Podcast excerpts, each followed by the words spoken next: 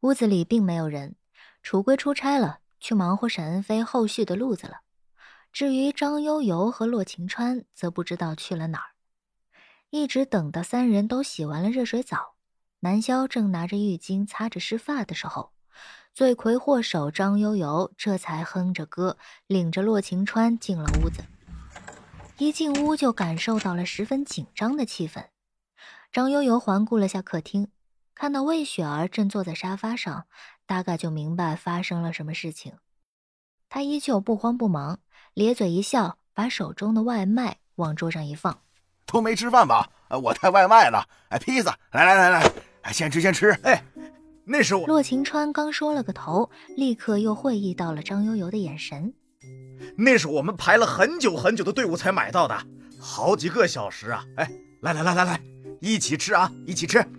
张悠悠打开外卖盒，本以为会有的披萨香味并没有飘出来，里边只有干巴巴的四小片冷披萨，任谁都能一眼看出那只不过是这两个人吃不完了才顺手打包回来的残羹冷炙。但张悠悠的脸皮厚度总是能够突破别人的想象。来来来，趁热吃，别浪费了。张悠悠捞起一块就往外递。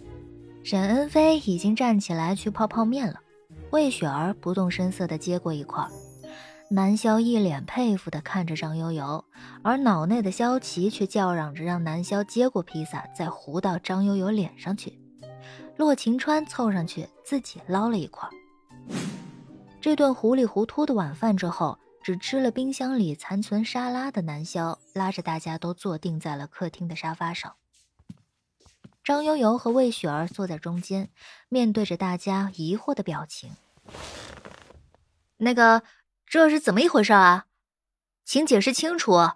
呃，我可从来没有说过可以随便让人住进来啊！实在有需求的话，也必须和大家都商议过才能做决定的。南萧义正言辞的复述着萧琪在脑内的话。魏雪儿依旧一脸好奇的看着南萧，似乎还在思索着他是哪儿来的妖怪。张悠悠则表现得一脸歉意，打着哈哈，正打算解释，门铃却在这个时候响了起来。门铃夹杂着破碎的电流音，嘈杂的让人烦躁。南萧一边嘴上依旧复述着萧琪的训话，一边走去开门。